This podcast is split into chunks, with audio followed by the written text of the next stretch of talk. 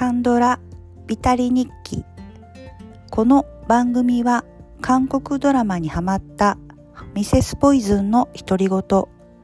記録のための日記のような番組です。さて本日は第39話 DP 脱走兵追跡官について記録していきます。え、ー、と、このドラマは、え、ー、と、チョン・ヘイン君の新作ということで、え、ー、と、デッドフリックスの新作のところに、えー、と上がってきていまして、まあ、チョン・ヘイン君は、えー、よくおごってくれる綺麗なお姉さんでドハマりしましたので、これは見るしかないやろということで見始めたドラマになります。ドラマの概要とあらすじを話してみますね。こちらのドラマは2021年に発表されたドラマで1話から6話までになります。あらすじなんですけれども兵役義務のある韓国では今日も大勢の若者たちが家族に見送られ軍に入隊していく。アン・ジュノは二等兵としてこの軍組織の最底辺で過酷過酷な上下関係の洗礼を受けていた。しかし軍の脱走兵を追跡する部隊通称 DP で仕事をすることになる。様々な理由で軍から逃げ出した脱走兵を無事に連れて帰ることが任務であり、先輩の相棒とともに韓国の各地を飛び回る。韓国社会の現実をかみしめながら脱走した兵士たちがそれぞれ抱える過酷な現実が見えてくる。といったあらすじになっています。主な出演者はこのアン・ジュノを演じるのがそのチョン・ヘインさんです。えっ、ー、と、綺麗、えっ、ー、と、よくおごってくれる綺麗なお姉さんもそうですし、刑務所のルールブックでも見ましたね、えー、推している俳優さんになります。で、こちらの、えっと、軍に入ってから DP で一緒に相棒になる先輩っていうのを、ク・ギョンファさんという方がされています。とこの方は実はちょっとこの記録には載せてなかったんですけど、えっと、新幹線半島あの新幹線コンユさんが出ている新幹線のではなく新幹線半島っていう映画がまあえー、っとまあ第2弾っていう感じじゃないんですけど一応別物なんですけどあの映画がありました。コンユさんじゃない方みたいな言い方をされる映画かと思うんですけどそれを実は見ていたんですけどこの映画自体はあまりあの新幹線にちょっと引っ張られてしまっていてこっちは全然面白くないやんと思った映画なんですけどそこに出ていらっしゃってその時に私は初めてこのク・ギョファンさんを見たんですけど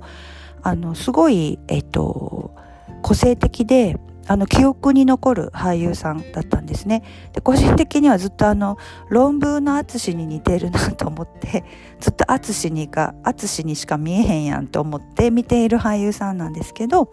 その方が、えーと、相棒をしています。でこの軍の中の、えーと偉い人みたいな役でソン・ソックさんこちらはまあ、えっと、私のカンドラ歴では最高の離婚とか、恋愛体質に出ていらっしゃったこ、の方もちょっと個性的な方、俳優さんかなと思うんですけど、そのソン・ソックさんとか、えっと、キム・ソンギュさん。こちらは、えっと、あの、久しぶりというか、応答せよで、えー、っと、見た俳優さんのソン、えー、キム・ソンギュさんっていうのが、この DP っていう、えー、と舞台の、えー、偉い人っていう感の役で出ていらっしゃいます。ドラマの感想なんですけど、あの、やっぱりこの韓国ドラマ、映画っていう中で、まあ、あの、日本と一番違うっていうことで言うと、その軍隊その兵役があるあの希望するしないとかじゃなくって韓国にいらっしゃる男性は絶対にその2年とかでしたっけ？1年半とか絶対にそのあの兵役っていうものがあるっていうところが、まあ、本当に最大の大きな違いだなっていうふうにやっぱ改めて思いましたね。でこちらの、えっと、お話っていうのが、えっと、Webtoon っていうその、えっと、ウェブの漫画なのかな？あの実際にそのそこに実際そこに軍隊で入ったあの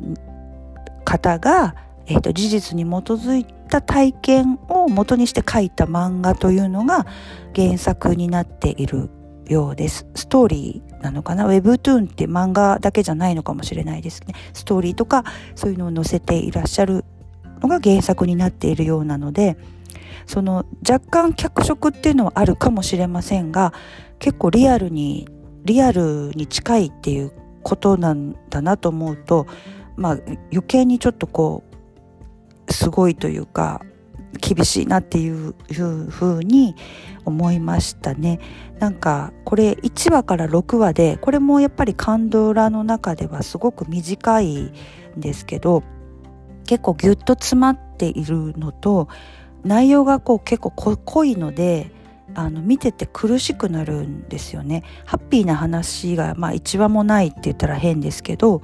まあ、軍隊っていう中での、まあ、正直いじめとかそういうのも本当にえぐくってあの悲惨なんですけどね。それをまあそのいじめだけじゃなくっていろんな理由で脱走してしまう兵士をまあちょっとその見つけて連れ戻すっていう話なんですけどあのそのまあ理由っていうのがドラマになっているわけなんですけどなんか本当にあの通の青年なんですよねまあ言ったらそのまああの兵隊になりたいと思って入ってるわけじゃなくて、まあ、決まりなのでその若い20代ぐらいの時代でしょうかね。で、もともと韓国って上下関係って結構厳しいじゃないですか。礼儀っていうことに関して。そういう世界、あの、国の中で、またかあの軍隊に入っての上下関係っていうところで、軍隊の方では多分入った人順に偉いとかあるんでしょうね、きっと。何年、1年いたとか2年いたとかそういうことでの上下関係っていうのがあって、本当に厳しいですよねまあ男ばかりのところでそことかもあの見ていて本当に苦しくなるんですけどあのこの主役のチョン・ヘインさんもあのグ・ギョンファンさんのコンビっていうのが結構すごくいいんですよね。であのタイプの違う2人のバディなんで、まあ、そこを見るだけでもそこはちょっと楽しいんですけど2人とも結構普通の青年っていうところなんですよね。あのすごくヒーローでもないしすごく悪くもないしまあ彼ら2人も追跡する役ではあるんですけど彼らもその兵役が終わったら普通の社会に戻っていくっていう普通の青年があのそういう普通の青年を探したりそうしていくっていうドラマなんでそこも結構すごく良くてただ一応6話までなんですけどラストも正直救いがなくてまあ解決する問題ではないっていうところがまあその救いがないんですけどまあでもやっぱり、まあ、そこで韓国ドラマの凄さとかは思うのは、まあ、日本でも絶対その、えっとまあ、それは志願してあの義務ではないですけど警察とか自衛隊とかそういうそのあの閉ざされたあの上下関係がきつそうな場所ってもあるじゃないですか。あの学校の部活とは違って仕事場っていうところでのまああのそういうところでも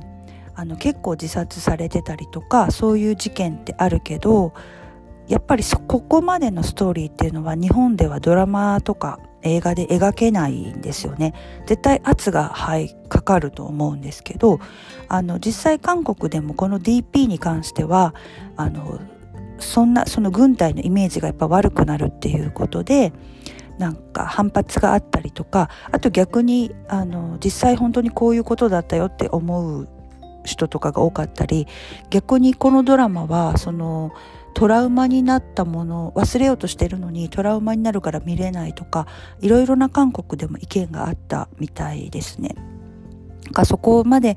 逆にまあリアルなのかなと思ってなんかちょっと本当に辛いなと思うんですけどでもこのあの現実を見るっていうこととかそういうことが描けてるっていうところはすごいなって思いましたしまあチョン・ヘインさんもあの甘いあの恋愛ドラマとかも素敵なんですけどまあやっぱりこういうあの社会性のあるドラマにも出ていらっしゃるっていうところまあ仕事